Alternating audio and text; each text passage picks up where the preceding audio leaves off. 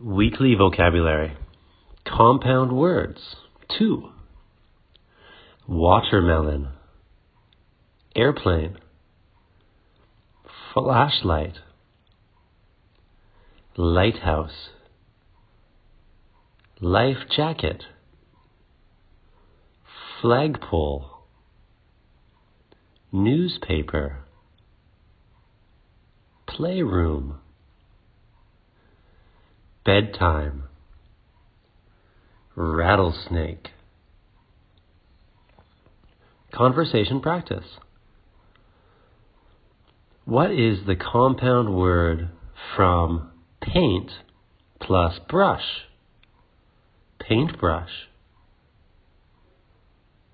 What is the compound word from bed plus time? Bedtime.